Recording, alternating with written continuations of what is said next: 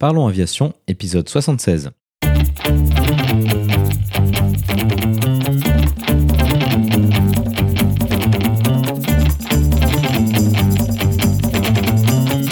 Parlons Aviation, le podcast qui parle de tout ce qui vole. Je m'appelle Antoine et aujourd'hui nous parlons d'aéromodélisme avec Aurélien. Nous proposerons également la vidéo de la semaine. Dans sa rubrique culturelle, Olivier nous parlera du Lancaster et des briseurs de barrage. Bienvenue à bord, j'espère que vous êtes confortablement installés. Parlons Aviation épisode 76 et prêt au départ.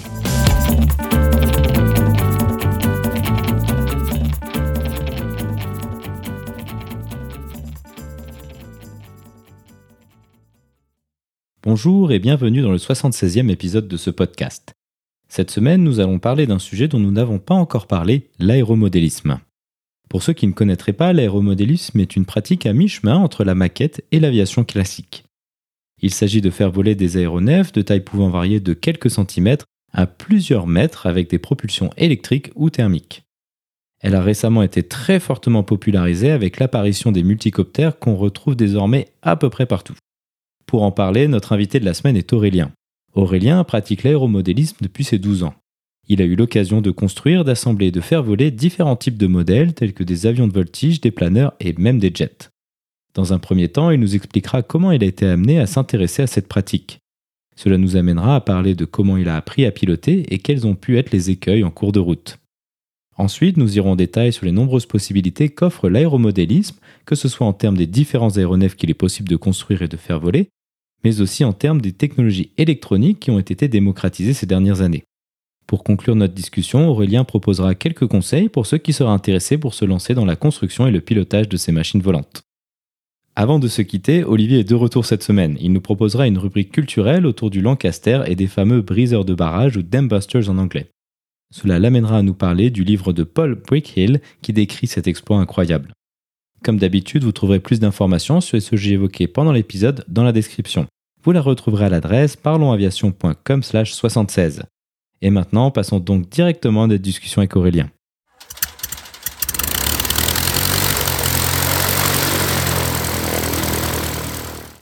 Bonjour Aurélien et bienvenue sur Parlons Aviation. Peux-tu nous décrire ton parcours aéronautique?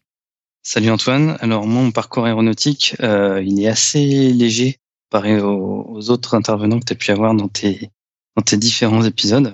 Euh, en tant que dans l'aviation grandeur, moi j'ai une expérience qui est vraiment très faible. Quelques vols en fait en Cessna 152 et 172. J'avais passé euh, pensé un brevet de base à, l'époque et puis j'avais renoncé euh, en 2010 pour euh, pour des raisons surtout financières. J'ai aussi pas mal fait de de planeur par contre, de la SK21 d'initiation en Vendée. Et euh, ça, c'est quelque chose qui m'a énormément plu. J'ai arrêté depuis deux ans parce que euh, j'ai maintenant une petite famille, j'ai ma fille qui est née euh, et des projets immobiliers qui ont un peu freiné tout ça. Mais finalement, le, le planeur est quelque chose qui m'a plu davantage que l'avion. Et voilà, une expérience très modeste. Sinon, c'est plus une expérience passager où j'ai pris plusieurs dizaines de fois des avions de ligne. Et je suis un geek complètement convaincu et acharné de, de documentation technique Airbus, Boeing euh, et toute l'aviation en général. Ok, très bien. Alors le sujet de notre discussion aujourd'hui, c'est l'aéromodélisme. Peut-être la première question qu'on peut poser sur ce sujet-là, c'est comment as-tu été amené à être impliqué dans cette pratique? Alors initialement, ça a commencé en 1997, j'avais 12 ans. Euh, c'est mon père qui savait que j'étais très intéressé par l'aéronautique. Il me voyait regarder tout le temps les avions dans le ciel. Et euh, lui-même, euh, ayant voulu faire de l'aéromodélisme quand il était jeune, il s'était renseigné, il s'était rendu compte qu'il y avait un terrain, en fait, un club, une association aéromodéliste à quelques kilomètres seulement de la maison où on habitait à l'époque. Et un dimanche, on a pris le vélo, on y a été. Par chance, il y avait une personne qui volait. Et tout est parti de là. Tout est parti de ce, de ce moment-là. En fait, c'était septembre 1997, je me rappelle très très bien. Donc, c'est pas de moi-même que j'ai fait le, le, pas en avant, c'est vraiment mon père qui m'y a, qui a conduit euh, quand j'avais l'âge de 12 ans. Comment est-ce qu'on débute dans l'aéromodélisme? Donc toi, tu dis que c'est ton père qui t'a emmené. Par, par quoi est-ce qu'on commence, surtout à cette époque-là où c'était un petit peu moins démocratisé qu'aujourd'hui? Alors, on commence, il euh, faut savoir, on pourrait y revenir peut-être après, qu'à l'époque, il y, avait que du moteur euh, thermique hein, qui existait globalement. des moteurs essentiellement de temps et un peu de quatre temps. des radios qui étaient quand même, enfin, des télécommandes qui étaient moins perfectionnées que ce qu'on fait aujourd'hui.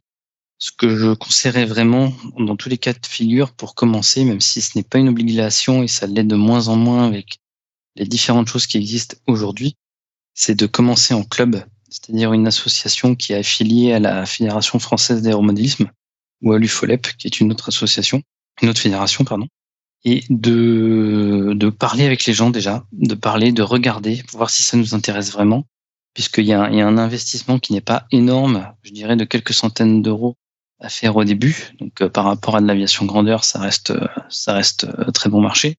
Mais voilà, il y a tout de même un investissement à faire et je pense qu'aller voir une fois, deux fois, trois, quatre séances, c'est quelque chose de très bien pour, euh, pour un petit peu appréhender la chose. Et l'énorme avantage aussi d'aller dans un club d'aéromodélisme, c'est que la très grande majorité d'entre eux disposent d'avions école. Donc c'est un avion souvent assez gros et aux caractéristiques de vol très très gentilles, très douces, quelque chose qui vole assez lentement, qui pardonne tout. Et c'est un avion qui est équipé en double commande un peu comme une auto-école, mais euh, avec le volant en plus, côté moniteur. C'est-à-dire que vous avez le manche, une fois que l'avion est en l'air, vous avez la télécommande dans les mains, c'est vous qui avez le contrôle, mais dès qu'il y a la moindre erreur qui, qui survient, il suffit au moniteur de lâcher un bouton poussoir et il reprend intégralement les commandes de l'appareil. C'est vraiment quelque chose d'indispensable, je pense, puisque contrairement à une voiture télécommandée, par exemple, euh, si quelque chose se passe mal quelques mètres après le départ, il suffit de couper les gaz, elle s'arrête et vous allez les récupérer un avion, un hélicoptère, un planeur, une fois que c'est parti, euh, faut le ramener quoi. Sinon ça va, rapidement coûter cher. Et si vous faites une casse après 10 secondes de vol, je pense que c'est le meilleur moyen d'être dégoûté, euh, d'être dégoûté à vie et d'arrêter. Ce serait très dommage.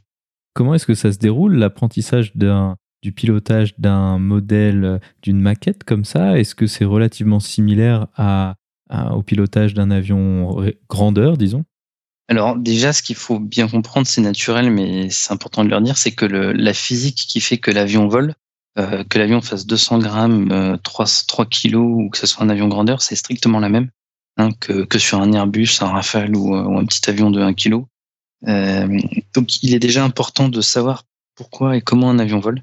Donc comprendre un petit peu ça, comprendre l'importance, enfin l'intérêt qu'a chaque gouverne, à quoi elle sert pour contrôler les trois axes, tangage, roulis, lacet, les gaz, euh, comprendre qu'un avion décroche pas forcément parce qu'il manque de vitesse, mais parce qu'il a un angle d'attaque trop élevé qui va être engendré par une faible vitesse si on vole en palier, par exemple, ou à un G. Donc il y a des petites notions comme ça, même si on est en fond, qu'il faut arriver à appréhender. Et une fois qu'on a ces notions-là, on peut commencer directement à, s'initier à la chose en vol avec euh, avec la double commande. Alors, faut savoir que la, la particularité quand même du de l'aéromodélisme par rapport à si on est dans l'appareil, c'est que la position relative du pilote dans un avion grandeur est toujours la même par rapport à son avion. Alors qu'en aéromodélisme, bah, vous êtes en fonction du, de si l'avion s'éloigne ou revient vers vous, s'il est sur le dos, sur le ventre, etc. Vous avez tout un tas de cas de figure qui fait que les commandes peuvent vous paraître inversées par rapport aux manches. Alors elles le sont pas du tout. Hein. Et euh, l'idée en fait, c'est de voler, voler encore, encore, encore avec un instructeur Idéalement toujours le même, mais c'est pas une c'est pas une obligation. Jusqu'à maîtriser en fait les trois axes. Donc idéalement, ce qu'on peut faire, c'est que l'instructeur va vous donner un seul axe, par exemple le tangage. Il va il va gérer le reste. Après, il va vous donner que le roulis. Il va gérer le reste. Après, il va vous donner les deux. Et puis il terminera par donner le lacet et les gaz. Voilà. Et on commence par faire des circuits rectangulaires dans le ciel bien propres. Et puis on descend au fur et à mesure jusqu'à faire des approches. Euh, des approches, remise de gaz, approche, remise de gaz, et puis une fois que l'instructeur euh, a un peu confiance en vous, puisque c'est quand même l'avion du club, donc financé par le club, mhm. il n'a pas envie qu'il soit cassé, euh, il vous laisse faire les, premiers atterrissages. Il faut savoir aussi que c'est tout à fait possible d'avoir directement son propre avion et de faire de l'écolage directement avec son propre avion. Même s'il n'y a pas vraiment d'âge minimum euh, pour commencer à faire de l'instruction sur de l'avion classique ou du planeur, il y a quand même des âges minimums pour être lâché, pour pouvoir avoir les brevets. Est-ce que c'est le cas aussi dans l'aéromodélisme ou pas du tout? Euh, à ma connaissance, faudrait vérifier, mais il n'y en a pas. Je dirais que l'âge minimum, c'est tout bête, mais c'est l'âge pour que les mains soient assez grandes pour euh, tenir la télécommande, qui, qui, est assez grosse puisque c'est une télécommande quand même avec euh, avec deux manches qui partent chacun, enfin qui ont chacun deux, deux dimensions d'évolution. Et il faut avoir, euh, bah, mine de rien, des mains suffisamment grandes pour pouvoir tenir la radio. Alors après, on peut aussi la poser sur un pupitre. Je dirais qu'avant l'âge de, de 8 ans, euh, c'est pas forcément indiqué pour ça. Il faut déjà être bien coordonné au niveau du, du cerveau. Mais je, je, ne crois pas qu'il y ait d'âge minimum. C'est plus en général, effectivement, des. J'ai déjà vu des enfants très petits venir, euh, puisqu'on fait des baptêmes doudou dans notre club, on pourra en reparler. Ils arrivent simplement pas à mettre les, mains sur le sur la radio, quoi. Donc euh, c'est ça le, premier problème. Donc euh, dès que les mains peuvent y aller et que la personne est un, tout petit peu responsable et mature, il n'y a pas de problème, on peut se lancer. Ça, je pense, c'est vraiment le, très grand avantage de l'aéromodélisme. Alors toi, je sais pas bien à quel âge tu as commencé, parce que tu disais 97, mais moi, c'est à peu près à la même époque. Puis j'avais 10 et 11 ans. Et puis moi, c'est mon père qui m'avait fait de la double, donc c'était tout à fait simple. Et c'est vraiment une excellente initiation au pilotage avec un enjeu financier euh, réduit et puis évidemment des risques quand même largement réduits. Je sais pas ce que tu en penses, toi. Ah bah, effectivement, par rapport à du vol grandeur, tu peux te permettre quand même beaucoup plus de, choses exotiques. Euh, tu peux expérimenter un peu. Alors, il faut quand même rester très très vigilant. Euh, là, on, va on va en parler, mais je tiens quand même à dire que ce ne sont pas des jouets. Euh, pour la majorité des modèles. Alors, il y a des avions qui font 200 grammes, euh, 20 watts, qui volent à 15 km par heure. Effectivement, là, il n'y a aucun danger. Mais dès que tu as des avions qui font 2-3 kilos, qui approchent les 100 km par heure, ce sont plus des jouets, donc il faut quand même faire attention. Maintenant, de là à comparer ça de l'aviation grandeur, évidemment que l'enjeu est infiniment moindre. Donc, euh, tu peux expérimenter divers, divers choses. Moi, j'ai pu expérimenter euh, en particulier le, la modification du, du centre de gravité sur l'avion parce que le centre de, de portance, lui, il est toujours le même sur l'aile. Euh, j'ai pu me rendre compte une fois quand j'étais jeune, alors j'ai commencé à 12 ans hein, en formation, 97 j'avais 12 ans, c'est qu'un centrage arrière, c'est vraiment mauvais, ça je le savais pas. euh, j'avais décollé, j'avais en fait j'avais voulu fixer un appareil photo avec un cerveau pour déclencher le, le retardateur. J'avais fixé un, un, appareil photo euh, sur un P51 mais à l'arrière euh, du coup, euh, j'avais un centre de gravité qui était en arrière du centre de portance de l'aile. En gardant beaucoup de vitesse, j'ai réussi à m'en sortir. mais, euh, mais c'était vraiment moins une. Et ce jour-là, j'ai failli volontairement écraser l'avion en fait pour pour pas qu'il aille faire des dégâts ailleurs quoi. Mais voilà, il y a le il y a le centre de gravité, le centrage arrière. S'amuser vraiment à régler son avion comme ça, c'est vraiment important. On voit la différence la différence au niveau du trim que ça implique et la différence au niveau des performances, surtout sur un planeur, c'est immédiat.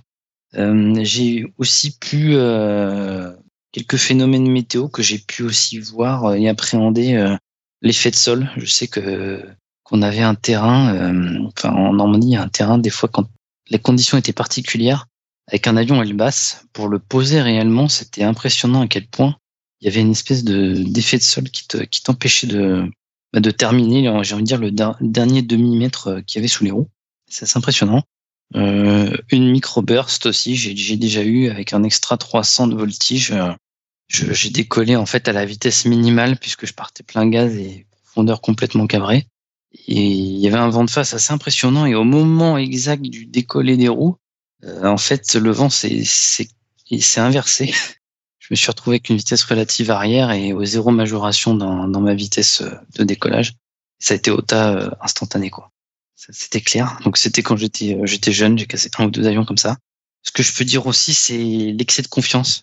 Euh, j'étais plutôt doué quand j'avais mon premier avion avec mon entraîneur. J'ai beaucoup progressé assez rapidement. Du coup, euh, j'étais monté. Mon père m'avait m'avait acheté un, un, avion de voltige d'occasion. Premier week-end, les essais, six vols qui se passent vraiment à la perfection. En plus, je, je passais même pas un programme de voltige, je faisais des figures les unes euh, à la suite des autres sans penser à la figure suivante. Donc, ce qui est vraiment pas bon. Et euh, le septième vol, euh, j'étais sur la tranche, j'ai mis la dérive dans le mauvais sens et je poum parce que en fait l'avion dépassait mes capacités. Euh, je me pensais plus fort que je l'étais. J'ai fait une inversion puisque à partir du moment où tu besoin de réfléchir, t'es dangereux. Ça doit être vraiment kinesthésique comme geste. Tu dois savoir tu dois pas te poser la question dans quel sens je braque la gouverne. Et euh, j'étais pas encore prêt après un an et demi de vol à faire euh, ce que j'étais en train de faire et ça s'est terminé au tas. Voilà. Ça, ça a été ma, ma, plus grande leçon parce que ça m'a tellement dégoûté, pour être honnête, le, la perte de cet avion. Euh, il a été réparé en une semaine par mon père, mais il avait pris 300 grammes. Donc les performances étaient plus du tout les mêmes. Euh, été tellement dégoûté. C'était à deux semaines d'une compétition. Euh, bref, que j'ai, je me suis promis de, de, ne plus faire ça. Et maintenant, quand j'ai un programme de voltige à, à faire, que je, j'essaie de tenter des choses, euh, je les brief. En fait, je me brief avant. Je, sais avant de décoller ce que je vais faire, au moins à peu près. Et j'ai 10, 15, 20 secondes d'avance sur le sur le mouvement suivant. Euh, et, ça, et là, ça permet d'annuler vraiment, euh, de diminuer, mais de manière drastique, le, le risque, on va dire.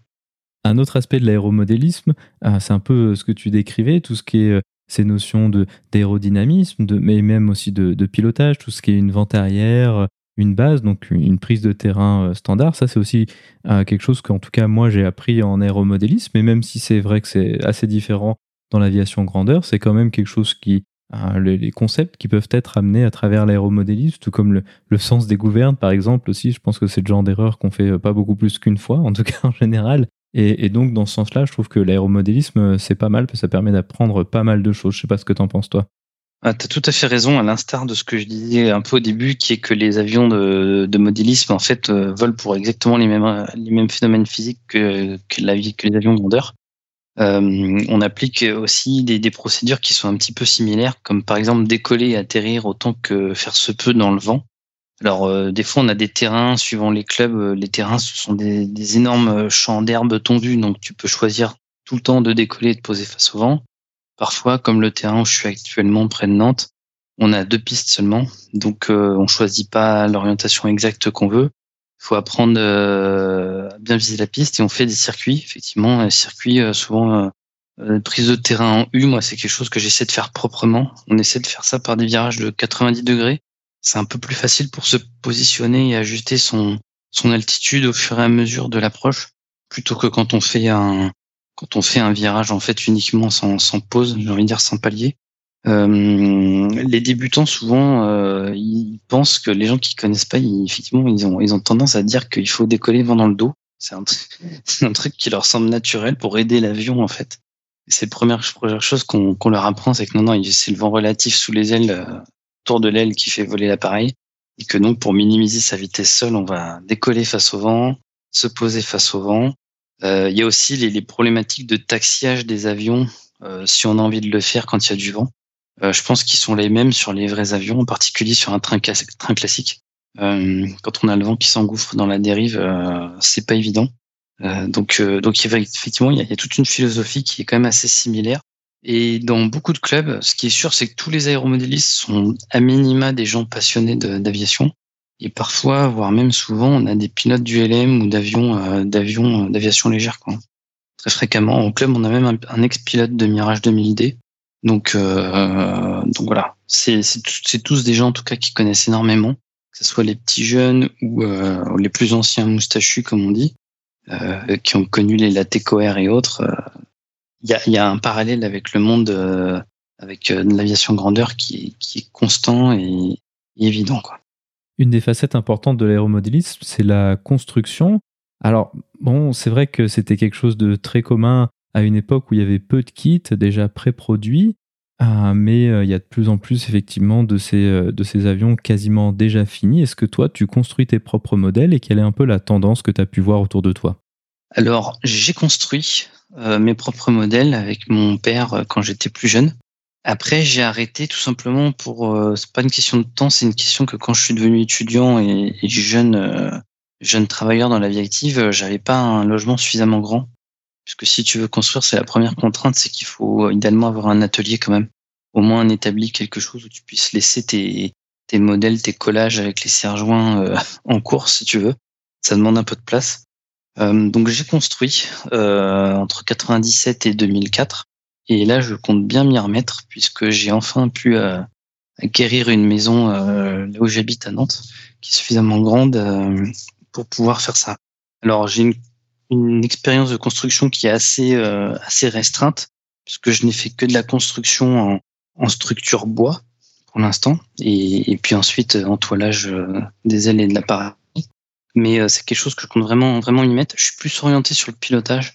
Donc j'ai ce qu'il faut avoir c'est toujours des avions prêts à voler et puis avoir un peu son fil rouge pour les longues journées d'hiver effectivement partir sur un sur un nouveau modèle. c'est quelque chose effectivement que auquel je vais, je vais me remettre très prochainement. Après, tu parlais de tendance. La tendance, elle est un peu comme, comme dans le reste, dans tous les autres domaines. Elle est plutôt à de moins en moins de construction. C'est surtout les anciens qui construisent. Je dis pas qu'il y en a pas, mais je, ça construit quand même moins puisque sur le marché, tu as de plus en plus de kits en fait qui existent, qui, sont euh, qui sont prêts à voler, et que euh, par manque de temps, par finiantise ou je sais pas trop, euh, j'ai effectivement remarqué que globalement il y avait de moins en moins de construction. Mais je pense aussi que c'est dû au fait que l'offre des, des fabricants est vraiment est vraiment pléthorique maintenant. Tu avais, tout un, un tas d'avions qui qui n'existaient tout simplement pas à la vente avant alors que maintenant, quasiment tous les modèles que tu veux, tu peux te les procurer. Euh, tu peux te les procurer.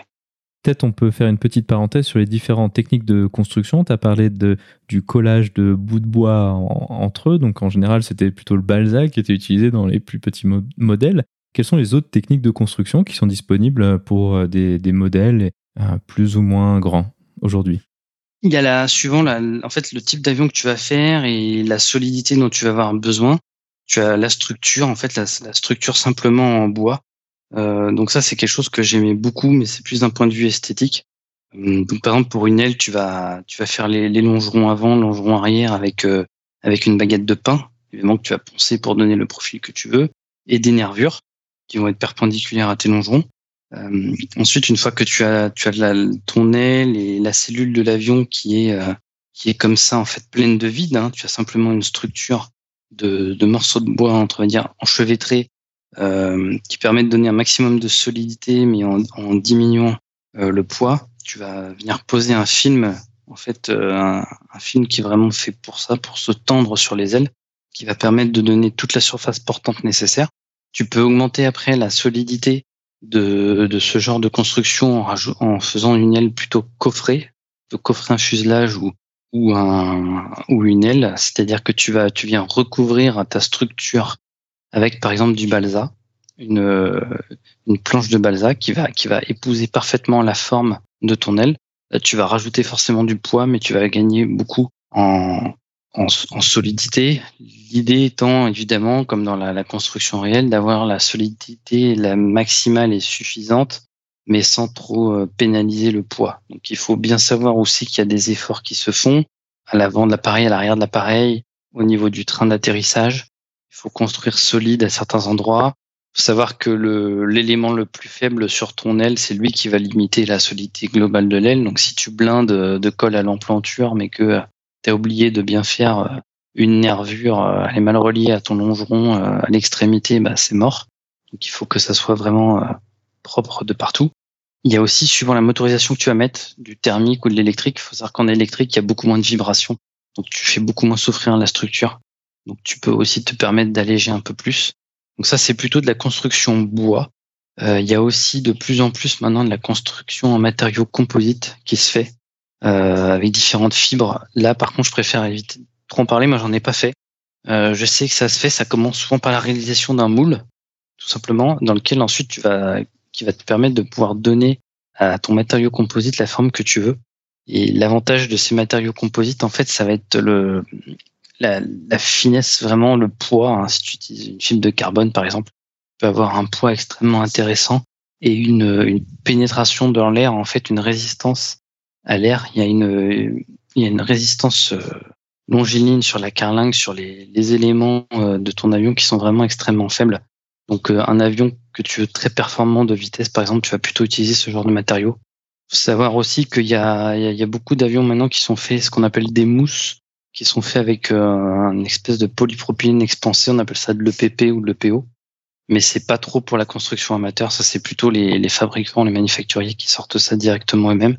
Euh, donc tu as le, toute la globalité de l'avion qui est fait en mousse, mais par contre il y a quand même des tiges carbone qui sont mises à différents endroits pour solidifier euh, l'empennage, qui servent aussi de clé d'aile entre ta demi-aile gauche et ta demi-aile droite.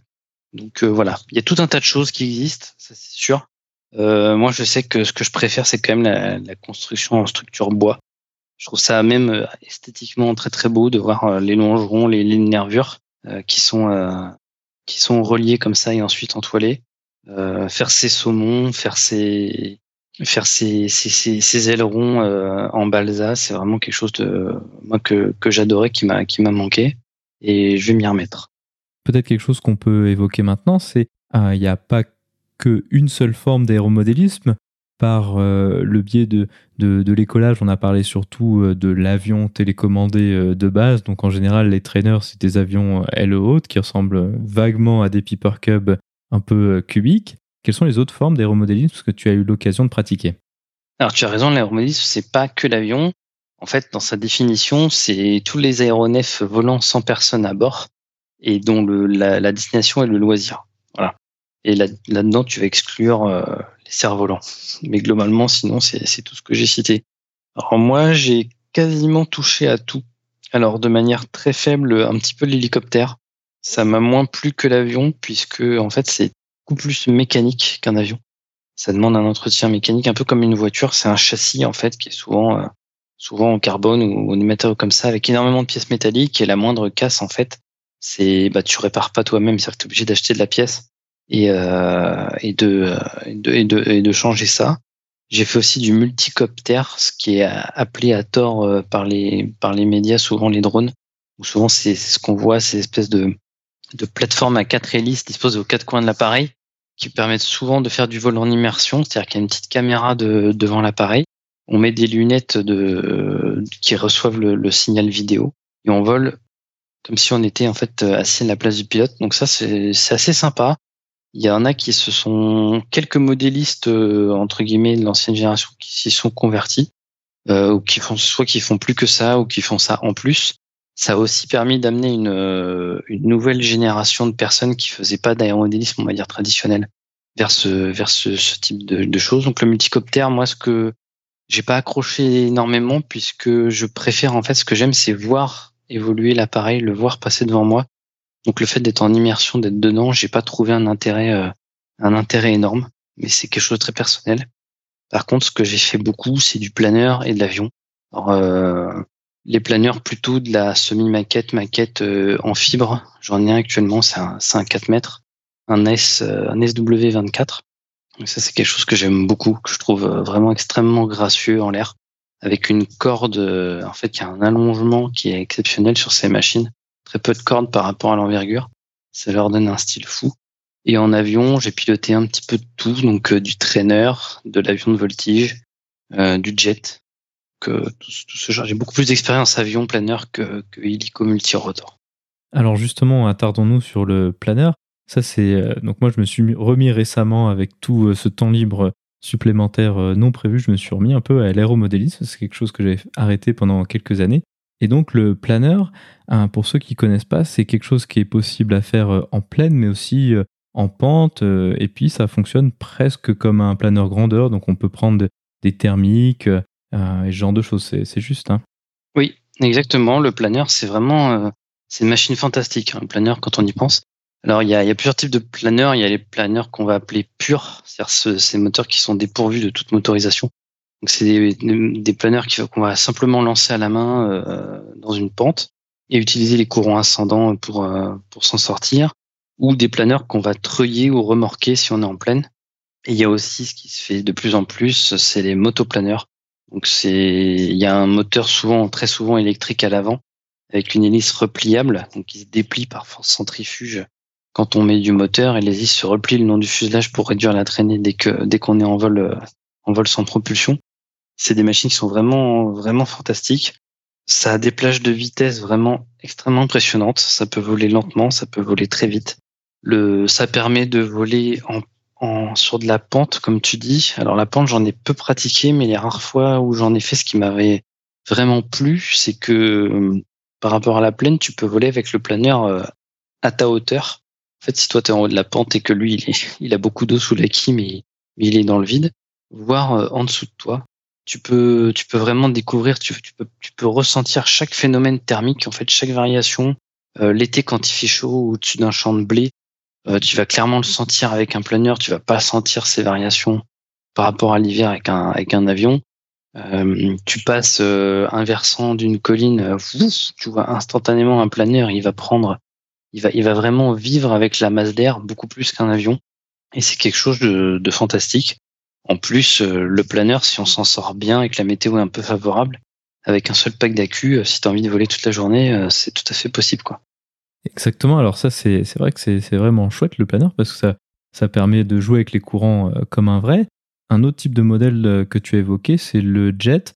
Alors ça, c'est peut-être quelque chose qui est moins connu parce qu'on imagine les avions typiques, les jets, avec des réacteurs à, essence. Mais si je dis pas de bêtises, en général, la plupart des gens, ce qu'ils font, c'est plus des jets électriques avec des hélices carénées. C'est juste, c'est comme ça que ça fonctionne alors en fait, euh, tu as tout à fait raison. Euh, il existe des jets euh, avec des, de, vrais réacteurs hein, qui fonctionnent exactement comme un réacteur d'Airbus ou de, ou de Rafale ou autre chose, hein, beaucoup plus simple, mais le, principe de fonctionnement est exactement le même, du carburant qui explose, qui se détend violemment vers l'arrière, qui va entraîner par le biais de la turbine le, compresseur en rotation, etc mais pour des raisons de coût de, de, et de mise en œuvre sur des avions un peu plus petits, parce qu'il faut savoir en plus que les vrais réacteurs comme ça, c'est une maintenance. Euh, déjà, tu, tu payes le, le, moteur à un certain prix, hein, c'est plusieurs milliers d'euros.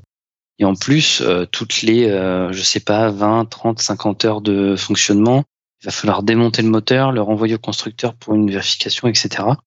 Ils sont dans des avions lourds, donc ils vont demander une certification euh, supérieurs, enfin, qui vont demander une certification tout court. Si tu passes par exemple en catégorie B, plus de 25 kilos, on pourrait en reparler.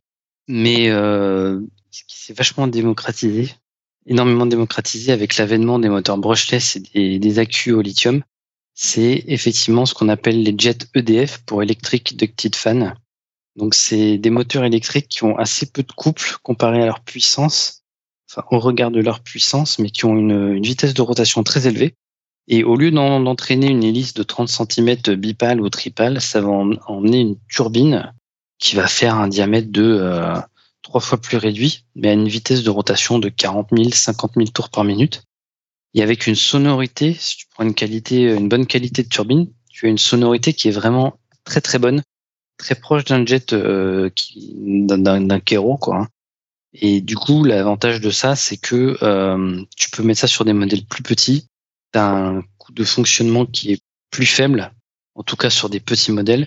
Tu un entretien qui est moindre, pour pas dire inexistant, et tu une facilité de mise en œuvre qui est vraiment très intéressante puisque en fait tu, tu arrives au terrain, tu fais un check rapide de tes gouvernes de vol, tu mets la batterie, tu branches et c'est parti quoi. Alors qu'avec un vrai réacteur, euh, il faut faire le plein, donc il faut que tu aies ton bidon de carburant, il faut que tu aies une pompe à carburant, il faut que tu aies un extincteur avec toi, c'est très recommandé, au cas où la, séquence de démarrage fonctionne mal, etc. etc. Et puis la, probabilité de, flame out, c'est-à-dire d'avoir un, une extinction moteur avec l'électrique, si ton installation est bien faite, elle est proche de zéro. Quoi. Donc euh, c'est vrai que l'électrification, en fait, ce qui se passe dans les voitures aujourd'hui, ça, on a commencé à le faire il y a, a 15-20 ans dans l'aéromodélisme, mais aujourd'hui il y a beaucoup de jets euh, jusqu'à 1m50, 60, 70 qui utilisent de, de l'électrique, de l'électricité. Et par contre, au-delà, on va quand même utiliser de vrais réacteurs pour des raisons de coût, puisque tu aurais des, des coûts en fait batterie qui seraient vraiment trop importants. Euh, L'autonomie est un peu grévée par rapport à un réacteur, mais pas tant que ça, puisque euh, les réacteurs de Modis ont, ont, un rendement qui est pas génial, faut le dire. Donc, euh, tu vite à un litre de kéro par minute euh, sur certaines machines. Euh, sans rigoler. C'est pas que la puissance est phénoménale, même si elle est très forte, c'est simplement que le rendement, sur ces machines-là est pas génial. Donc effectivement, euh, du jet électrique, ça se fait. Et à l'oreille, s'il y a une turbine de qualité, une fois qu'il est en l'air, euh, tu fais pas forcément la différence. Donc justement, c'est le sujet où je voulais en venir, c'est cette électrification des moteurs. Tu as dit qu'historiquement, ça se faisait avec des, des moteurs avec de l'essence ou même un, un autre type d'essence, si je dis pas de bêtises. Comment est-ce que ça s'est déroulé, cette électrification, et qu'est-ce que ça a permis? Alors effectivement, avant il y avait du nitrométhane qu'on mélangeait de l'huile de ricin ou de l'huile de synthèse, peu importe. Euh, quand j'ai arrêté pour mes études supérieures l'aéromodélisme en 2005, j'ai fait une petite pause. 90% des avions qui volaient fonctionnaient avec des moteurs euh, thermiques, qui soient deux temps ou quatre temps. Je suis revenu en 2010 à la fin de mes études. 90% euh, des avions et 80% fonctionnaient avec de l'électrique. Euh, donc ce que ça permet en fait tout simplement, c'est euh, une simplicité de mise en œuvre euh, quand tu es sur le terrain qui est vraiment hyper appréciable. Surtout si t'as pas toute l'après-midi. C'est-à-dire que tu, sais que tu as deux heures de créneau pour aller voler. Quand tu arrives sur le terrain, comme je disais tout à l'heure, tu fais un check gouverne. Euh, fonctionne bien, les palonniers sont, bien reliés au gouverne, oui, ça, ça se débat dans le bon sens. Je mets la batterie, je pars. Avec un moteur thermique, il fallait faire le plein. Ça paraît bête, mais il faut transférer le carburant. Il fallait, surtout sur les moteurs de temps, ils étaient très capricieux. Il fallait souvent régler ce qu'on appelait le, le pointeau, c'est-à-dire la richesse, en fait, euh, le réglage stoichiométrique entre le, la quantité d'air par rapport à la quantité que le carburateur injectait de carburant. C'était des moteurs qui avaient tendance à s'appauvrir pendant le vol. Donc, euh, avec les moteurs de temps, il était vraiment pas rare de voir les avions revenir euh, en vol plané quand ils revenaient. Donc, on a gagné beaucoup en fiabilité de propulsion, beaucoup en facilité de mise en œuvre sur le terrain, hein, tout bêtement. Euh, beaucoup en sécurité, moi je trouve, puisque euh, ces mêmes moteurs de temps, euh, les modélistes, souvent les, réglages de richesse, ils se faisaient à 2 cm de l'hélice, à plein régime. Beaucoup le faisaient à main, à main nue. J'ai déjà vu un doigt partir, si tu veux. Donc voilà, quand c'était pas fait dans les règles de l'art, ça pouvait être un peu dangereux. Là, forcément, qu'un moteur électrique, si tu t'y prends bien, avec toutes les sécurités qu'il y a, il a, y a moins de risques. Il y a quand même un risque, mais il y a moins de risques. Et puis, tu avais aussi la séance de nettoyage, puisque je me rappelle que, alors l'été, c'était pas gênant, mais l'hiver, quand tu avais les doigts gelés, c'était pas, pas cool. Euh, quand tu avais fini de faire tes 5, 6, 7 vols de la journée, l'entoilage de l'avion était mais complètement imbibé, si tu veux, recouvert de d'un mélange de, bah, de carburant et d'huile. Donc il fallait nettoyer avec un chiffon et, euh, et un produit un peu alcoolisé, quoi, si tu veux, pour, euh, pour enlever ça. Alors que là, bah, pas du tout. Hein. Ton avion, il se pose, il est aussi propre que qu'à l'arrivée. Donc euh, voilà, c'est vraiment facilité de mise en œuvre. Pas de pas de carburant, moins de temps sur le terrain euh, à faire autre chose. Euh, un petit gain de sécurité, gain de fiabilité de la propulsion. Et contre ça, on ne concède en fait que un petit peu d'autonomie sur certains types d'appareils, mais c'est franchement pas gênant puisque le, remplacer son pack d'accu par un autre quand on se pose est tellement rapide, si tu veux, que, que c'est vraiment pas gênant. Quoi. Aussi, peut-être euh, un des avantages qu'on peut mentionner, c'est que le rapport euh, bruit puissance développée de ces petits moteurs était quand même hyper faible et donc je pense que les riverains des, des terrains de modélisme n'étaient pas particulièrement ravis de cela. Alors tu as raison, c'est un point euh, que j'ai oublié de mentionner mais qui est complètement euh, complètement vrai, c'est que le bruit, particulier avec les moteurs deux temps, moteur de temps avait tendance à ils avaient beaucoup de régimes, assez peu de coupes, donc ils emmenaient des hélices plus petites à puissance équivalente, mais à, haut régime. Ça faisait vraiment des bruits de mobilette euh, dans le ciel et, et, bon, ça avait un rendement qui était pas extra. Ça faisait beaucoup de bruit, ça se propageait assez loin dans la plaine. Euh, avec les moteurs 4 temps, il y avait déjà quand même moins ce phénomène, même s'il était toujours là. Effectivement, avec l'électrification, euh, tu, as encore gagné largement, largement, largement sur le bruit, quoi. Même si certains avions électriques de vitesse, par exemple, font beaucoup de bruit, mais ça c'est plus des problèmes aérodynamiques que moteur, euh, tu as gagné aussi effectivement beaucoup de beaucoup pour le voisinage quand il y en a un.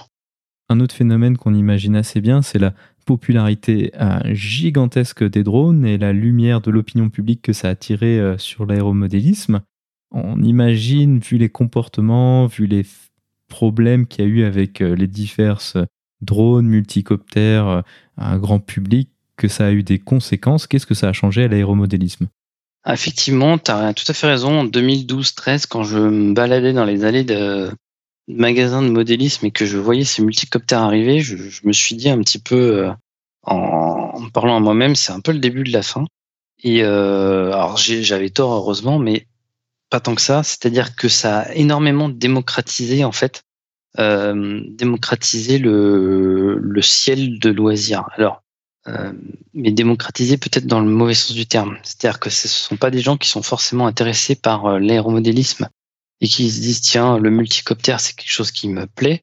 C'est plus que maintenant sans aucune notion de pilotage, aucune notion de règles de l'air, aucune notion de danger, de respect de règles, etc. Et sans aucune notion de pilotage, avec ces machines-là, en fait, elles, sont toutes équipées d'un contrôleur en fait de vol. Donc un contrôleur de vol, c'est en gros, c'est t'as trois accéléromètres sur les sur les trois axes et trois trois gyroscopes.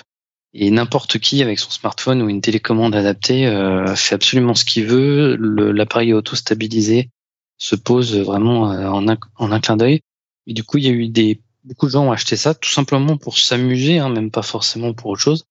Euh, l'ont essayé trois quatre fois et après l'ont laissé dans le placard, mais euh, ont volé euh, en agglomération au-dessus de sites sensibles, des choses comme ça. Et du coup, ça a été quand même, on pu s'amuser à aller filmer chez les voisins. Je pense que ça a dû arriver un certain nombre de fois. Et du coup, ça, ça a suscité un petit peu de, de, ça fait un peu de bruit dans les médias, on va dire. Et ça a été repris sous le terme drone.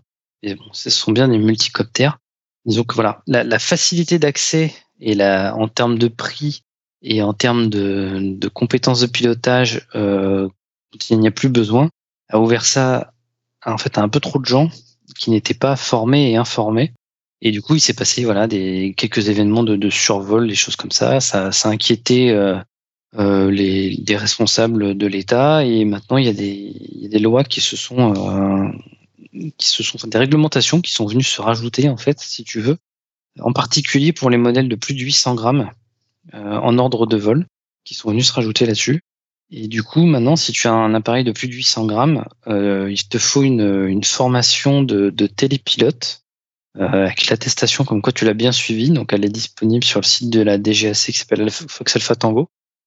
Tu dois avoir ton appareil qui est enregistré aussi sur le sur ce site euh, de l'aviation civile. Fox Alpha Tango, c'est-à-dire que l'appareil a un numéro de un numéro, un identifiant unique. On sait à qui il appartient. Il est apposé sur la machine. Il est visible, ce qui fait que si tu, tu, tu crées un accident, tu, le, tu plantes l'avion sur une route ou quelque chose, on sait à qui appartenait l'appareil. Donc c'est pour ça que je parle. Il y a une vraie responsabilité. Et Pire que tout, si tu voles sur un terrain qui n'est pas publié à l'information aéronautique, donc pas connu de la DGAC, et que ton appareil fait plus de 800 grammes, tu es maintenant obligé d'avoir un dispositif de signalement électronique. Donc pour être très franc, c'est très récent, je ne sais pas encore ce que c'est exactement, mais en gros, c'est quelque chose, les forces de l'ordre doivent pouvoir pointer l'appareil avec un appareil qu'on ne connaît pas.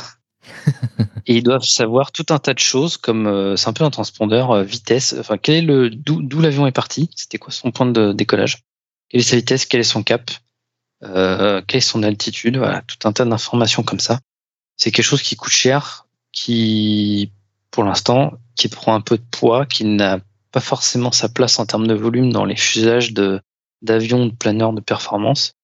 Euh, mais ça, cette règle-là, elle est valable uniquement si tu, si tu voles sur un site qui n'est pas déclaré euh, auprès de l'aviation civile, qui n'est pas connu. Donc, il faut savoir que tous les clubs de la Fédération française d'aéromodélisme sont connus de, de l'aviation civile. Il n'y a pas que hein, mais si tu vas sur un, au moins sur un, une association euh, euh rattachée à la FFM, tu en es sûr. Euh, donc voilà, il y a un peu de réglementation. Ça s'appelle la loi drone. C'est connu si vous tapez sur internet loi drone vous, verrez ça. Mais il faut savoir que que le kidam moyen qui achète un, un multicoptère aujourd'hui, qui le fait décoller en fait dans, dans sa rue, hein, dans, dans son quartier, il est complètement hors la loi, quoi. Donc euh, il faut faire attention à ce qu'on fait. Euh, il n'y a pas de problème. C'est pour ça que le club c'est pas mal. ça permet aussi de voir d'autres personnes, d'autres avions discuter. Donc peut-être pour donner un petit peu de contexte, cette formation dont, tu parles, qui est faite sur Internet, ah, c'est pas du tout quelque chose de l'ampleur d'un théorique de pilote privé ou quelque chose comme ça. Ah, moi, j'ai donc dû le faire relativement récemment, vu que je m'y suis remis. Et en fait, je dois dire que c'est plutôt pas mal. C'est une formation qui est gratuite, qui est faisable en 2-3 heures en, prenant le temps de le faire et qui finalement évite euh, de faire de trop grosses bêtises qui auraient pu être envisageables par quelqu'un qui connaît pas nécessairement le, le, ce loisir-là. Je pense que je pense tu es d'accord avec ça? Ah bah c'est franchement euh, là euh, totalement. Je trouve que cette formation, pour le coup, elle est très bien. Elle se fait comme tu le dis en, en, quelques heures maximum. Elle était d'abord et uniquement disponible sur le site Fox Alpha Tango de la DGAC. La Fédération française d'aéromodélisme propose aussi sa propre formation qui est reconnue. Euh, moi, je l'ai, je l'ai pas faite puisque euh, j'avais fait dès l'ouverture sur le, site de la DGAC. C'est vraiment quelque chose de bien. C'est des principes, euh, des règles de l'air assez, assez simples, assez basiques, mais qu'il est bon en tout cas de rappeler à tout le monde et au moins personne pourra dire j'étais pas au courant. C'est ne pas voler en agglomération, ne pas prendre des, des photos aériennes des voisins sans, sans qu'ils ne pas publier les images sans, sans qu'ils aient un accord, ne pas survoler les personnes, ne pas dépasser une altitude de 150 mètres, etc., etc. Ne pas voler près des aérodromes. Donc oui, effectivement, je pense que c'est un, gros gain de sécurité et que la formation, en plus, ça, ça n'embête personne, quoi. Donc c'est vraiment quelque chose en plus. Le, le seul mesure, moi, qui pourrait m'embêter, c'est vraiment cette histoire de, de dispositif de signalement électronique faut mettre dans l'appareil à partir du moment où on vole pas sur un site. C'est surtout le fait qu'il y ait eu un, petit amalgame en fait entre les multicoptères drones, donc qui sont des appareils qui ont quand même des fonctions d'autonomie assez avancées, c'est-à-dire que tu peux préprogrammer des waypoints euh, un peu sur, sur Google Maps, tu vois. Et l'appareil va faire vraiment ça tout seul. Tu peux lui dire va là, prends une photo, va là, va là, va là. Et en fait, personne ne touche rien. Et les avions, en fait, euh, qui n'ont aucune fonctionnalité de, de, pilotage automatique. Tout ça, ça a été amalgamé ensemble. C'est simplement ça que je trouve un petit peu dommage. Mais c'est comme ça. Et au final, moi, comme je vole très majoritairement en club, ça ne, ça ne me gêne pas. Et si tu voles de toute façon sur un site qui n'est pas euh, publié à l'information aéronautique, par exemple sur une pente, il faut savoir que si tu as un planeur pur, en moins de 800 grammes, tu peux quand même te faire une machine de 2 mètres.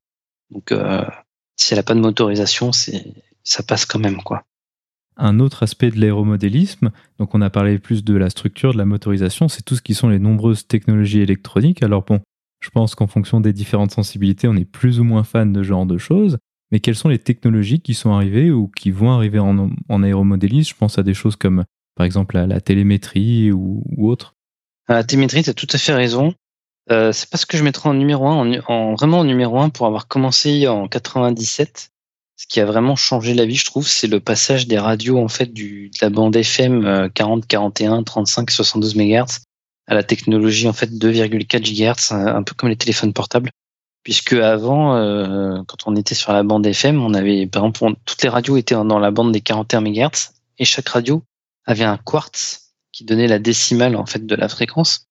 Et il fallait faire très attention, surtout quand on était en club et qu'on pilotait avec du coup avec des avec d'autres personnes, que si quelqu'un avait le même quartz que toi, la même fréquence, il fallait, euh, fallait impérativement s'assurer que la personne n'était pas en train de voler pour, euh, pour pouvoir allumer son émetteur. Sinon, euh, si tu brouillais le signal, et l'avion il allait au tas quoi.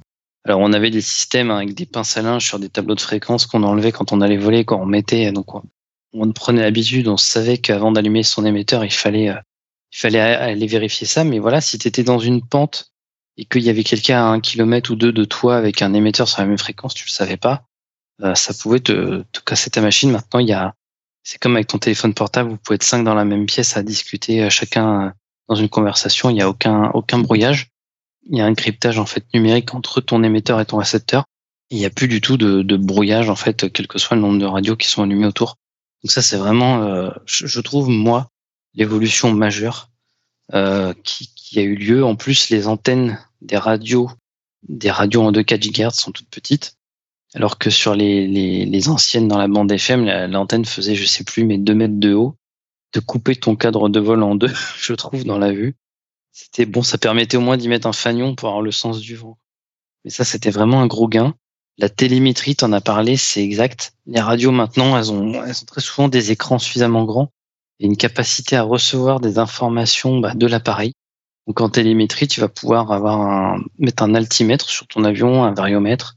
Variomètre, c'est très utile. Des fois, il y en a beaucoup en planeur, ils mettent ça. L'altimètre, euh, on s'en manque un petit peu, mais le variomètre, ils vont avoir ça avec un, un écouteur branché sur leur, enfin, branché à la radio et en fait, ils vont avoir, comme dans les vrais planeurs, un bruit qui va faire du en fonction des ascendances, euh, si le courant il monte ou il descend. Donc le variomètre, tu peux avoir un contrôleur de tension sur ton accu, un wattmètre qui va te dire combien de combien de, de courant en fait a déjà été consommé, etc., etc. Moi, je l'utilise pas parce que quand je vole, en fait, avec les modèles avec lesquels je vole, j'ai pas le temps de regarder la radio.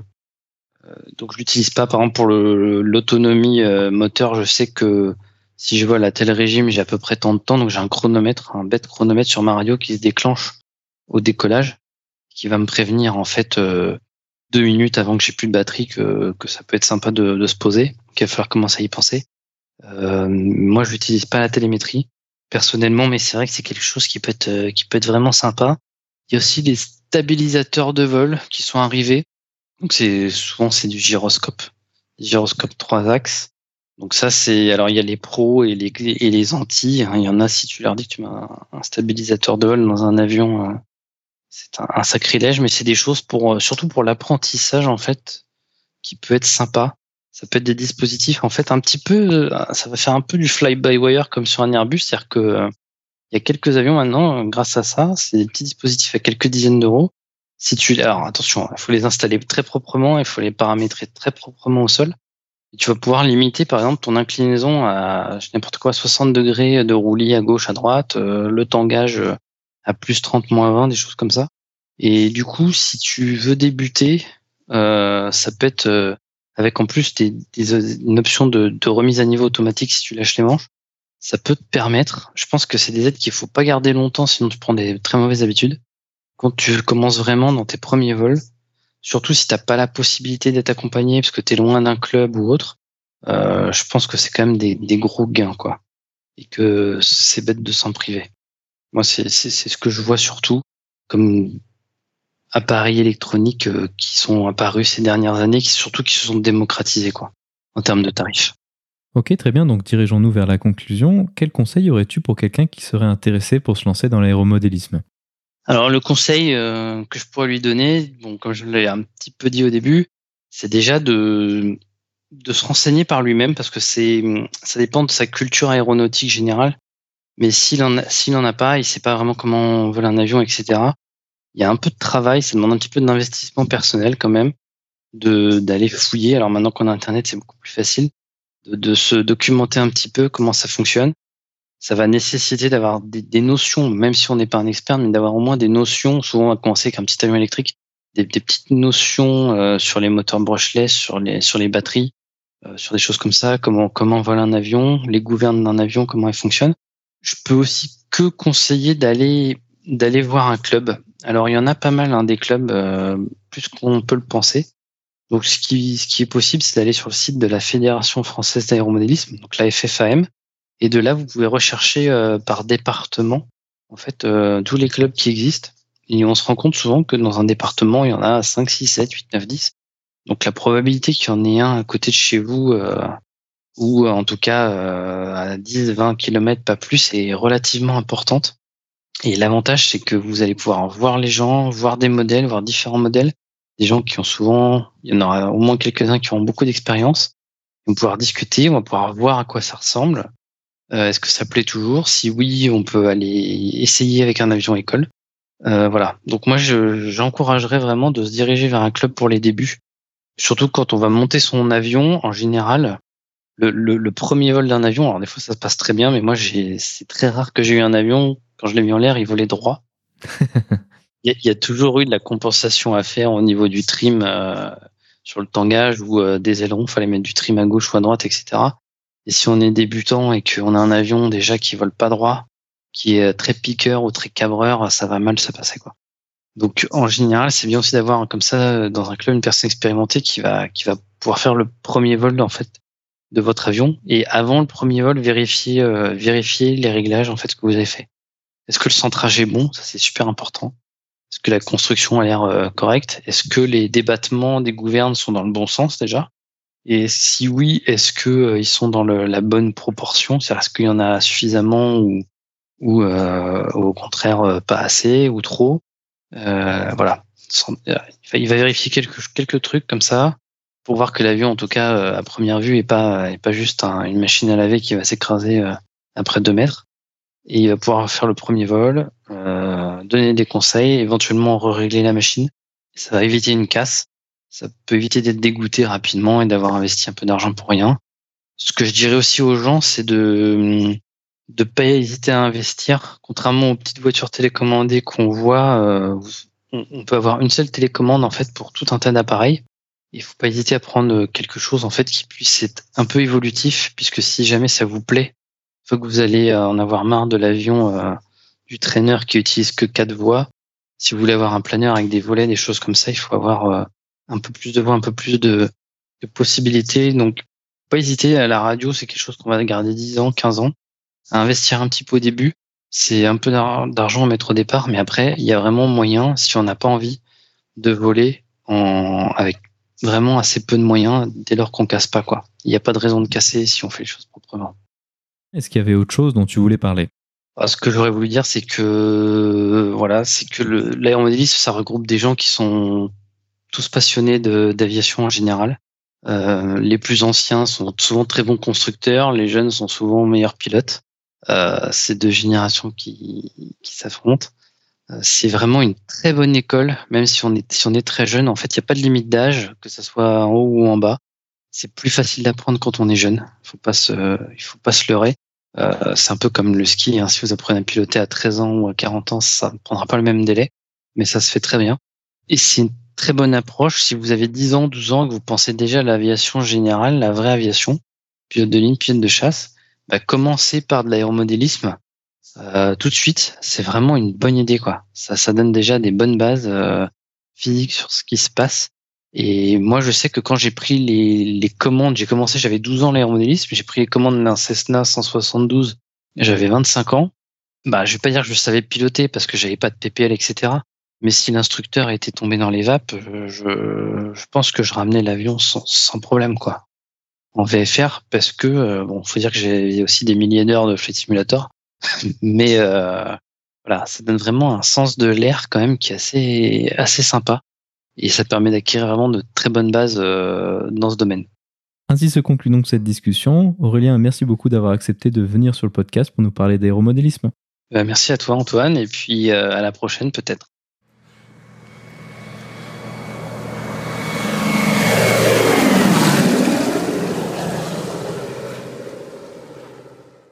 La vidéo de la semaine est une vidéo proposée par la chaîne YouTube d'Aerostar TV.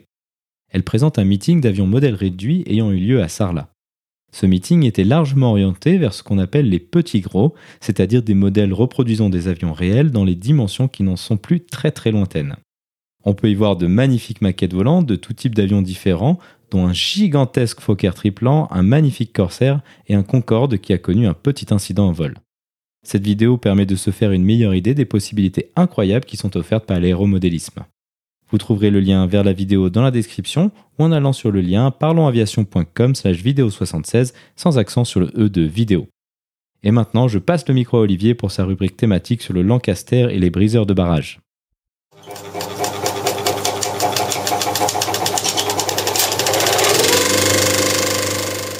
Je m'appelle Maverick. Maverick? C'est pas un nom, ça, c'est un sobriquet. Tu saurais le faire voler. Tu l'as bien fait voler, toi. Correction alpha sans résultat. Sélecteur de secours, je ne peux pas dresser. Rupture de circuit, rupture. Recherche Mirage 2000 en provenance de Farnborough, dans le 050 de votre position pour 60 nautiques, niveau 350. Ça va? Oui. Tout est vérifié. Bien sûr. Oui.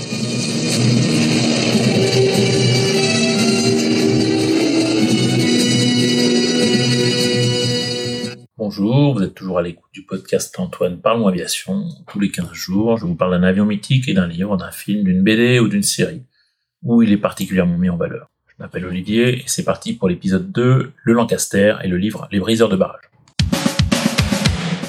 Alors le Havre Lancaster, c'est un bombardier lourd quadrimoteur de fabrication anglaise de la Seconde Guerre mondiale, aisément reconnaissable à son empennage sans dérive centrale et à double dérive latérale. Il a été initialement conçu pour une seule et unique mission, le bombardement des villes et infrastructures militaires allemandes, mission qu'il effectuait la plupart du temps de nuit.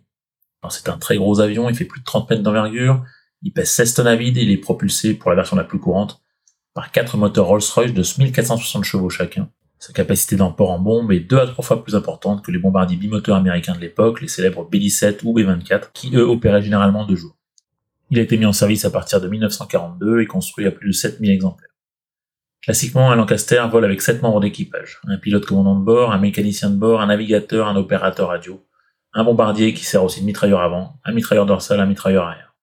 Son palmarès lors de la Seconde Guerre mondiale est proprement hallucinant. 156 000 missions de bombardement pour un total de 600 000 tonnes de bombes larguées.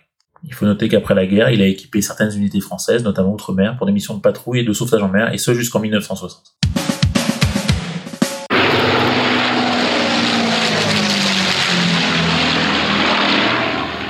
Ça, c'est ce que vous entendriez si un Lancaster passait au-dessus de votre maison. À propos du Lancaster, je voudrais vous raconter trois petites histoires. La première, elle se passe dans la nuit du 29 au 30 juillet 1942. C'est le crash d'un Lancaster, donc euh, le L for Love, un nom joliment romantique pour un avion de guerre, et qui revenait d'une mission de bombardement sur Saarbrück en Allemagne, et qui a été abattu par un Messerschmitt Bf-110 au-dessus de la petite ville de Braine-le-Comte en Belgique. Les débris de l'avion seront littéralement éparpillés dans tout le centre-ville, et les dépouilles des aviateurs seront recueillies et inhumées par les habitants. Un site internet local très bien fait honore encore la mémoire de l'équipage en retraçant leurs dernières heures. Tapez L for Love 29, L for Love 29, séparé par des tirets. Un fait de guerre marquant du Lancaster, c'est celle de la destruction du cuirassé géant Tirpitz. Le Tirpitz, c'est donc le plus gros navire à l'époque de la Kriegsmarine, la marine de guerre allemande, un monstre de 56 000 tonnes, 250 mètres de long, 8 canons de 380 mm, 54 autres canons de calibre varié. Son blindage était réputé résistant à tous les types d'obus en service à l'époque, il faisait jusqu'à 32 cm par endroit. L'histoire du Tirpitz s'occuperait un podcast d'une heure à lui tout seul, mais en résumé, il a donc été coulé par un raid de Lancaster en portant des bombes perforantes de 6 tonnes, baptisé Tallboy. La dernière histoire dont je voudrais vous parler est celle des briseurs de barrage, en anglais Busters, histoire qui est donc racontée dans un livre de Paul Brickhill de 1951, plus tard adapté en film en 1955, livre sorti en France en 1954 aux éditions Gélu. Alors c'est vraiment une histoire incroyable. Tout part de l'idée finalement simple d'un ingénieur aéronautique anglais, Barnes Wallis, qui pense à juste titre que pour frapper durablement la capacité de production de l'Allemagne nazie, il faut la priver de ses sources d'énergie, donc s'attaquer à la destruction des plus gros barrages hydroélectriques. Ce qui devra en plus permettre d'inonder certaines installations, et aussi gravement perturber l'approvisionnement en eau de la région. Faire en sorte d'une pierre trois coups. Alors bien sûr, c'est plus facile à dire qu'à faire, et Wallis se heurte d'une part à une bureaucratie réticente, d'autre part à des défis techniques épineux. Les barrages en question sont au fond de vallées encaissées, ils sont extrêmement résistants, ils doivent être impactés sous l'eau au niveau de leur base, pour une bombe, par une bombe de fort tonnage si on veut espérer un effondrement. Au final, il met au point une bombe cylindrique de 4 tonnes, qui va être partiellement logée dans la soupe d'un Lancaster, qui est mise en rotation en largage à 500 tours par minute. Cette bombe doit être larguée très exactement à 385 km h à 60 pieds, soit 18 mètres d'altitude au-dessus d'un plan d'eau, à une distance du barrage comprise entre 365 et 410 mètres. Bien sûr, le tout sous le feu nourri de la défense antiaérienne. Cette bombe est ensuite censée effectuer des ricochets. Ouais, des ricochets, comme les galets que vous lancez sur la plage, avant de heurter le barrage, plonger et exploser à son pied. Les équipages triés sur le volet, commandés par le Wing Commander Gibson, s'entraînèrent pendant des semaines au-dessus des lacs anglais pour une mission qui ne pouvait avoir lieu que pendant une période de quelques jours en mai, moment où le lac artificiel allemand était à leur plus haut niveau. Des solutions techniques ont dû être imaginées, comme par exemple le fait de monter deux projecteurs sous le fuselage des avions, dont les faisceaux se croisaient exactement à 18 mètres, ce qui permettait de pallier à la relative imprécision des altimètres de l'époque. Alors l'opération fut menée le 17 mai 43 sur les trois plus importants barrages de la Roure par 19 équipages de Lancaster, le raid fut un succès mitigé. Seule la première vague réussit à endommager de manière importante les barrages de Maune et d'Eder. Beaucoup d'avions soit manquèrent leur cible, soit sont abattus ou endommagés par la flaque. En tout, 53 membres d'équipage furent tués, 3 sautèrent en parachute et furent faits prisonniers. Néanmoins, ce raid permit d'amoindrir considérablement la production en électricité et en eau potable de cette région industrielle de la Roure, mais seulement pendant quelques semaines et au prix de nombreuses vies humaines. Il y a également eu un impact psychologique bénéfique certain sur la population britannique qui souffrait des bombardements depuis 1940. Le livre donc se veut un récit historique fidèle, il raconte cette histoire de façon bien plus détaillée que je viens de vous faire, et il se révèle assez facile à lire et vraiment passionnant. Il est bien sûr épuisé depuis longtemps, on peut le trouver en occasion assez facile. L'auteur, Paul Brickhill, est un ancien aviateur qui a eu un certain succès dans les années 50 en écrivant des récits de guerre, dont le plus connu est sans doute La Grande Évasion, dont avait été tiré ce fameux film avec Steve McQueen.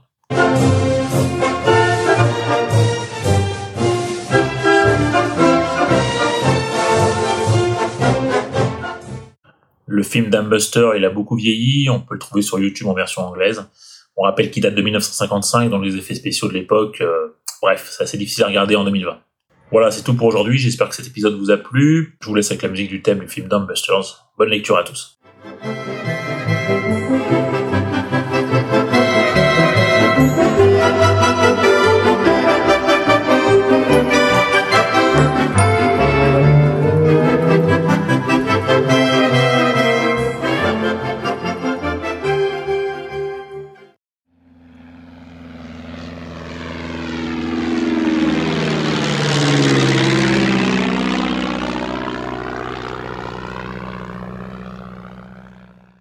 Ainsi se conclut donc le 76e épisode de ce podcast. J'espère qu'il vous a plu et je vous invite à vous abonner sur votre application de podcast favori.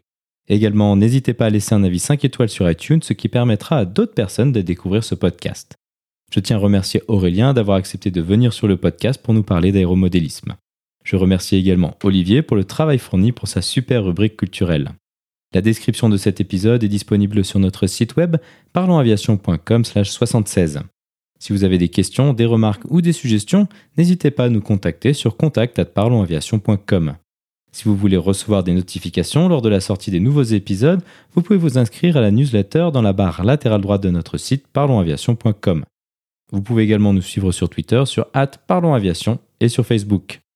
En vous souhaitant des vols nombreux, je vous remercie d'avoir écouté ce 76e épisode de Parlons Aviation.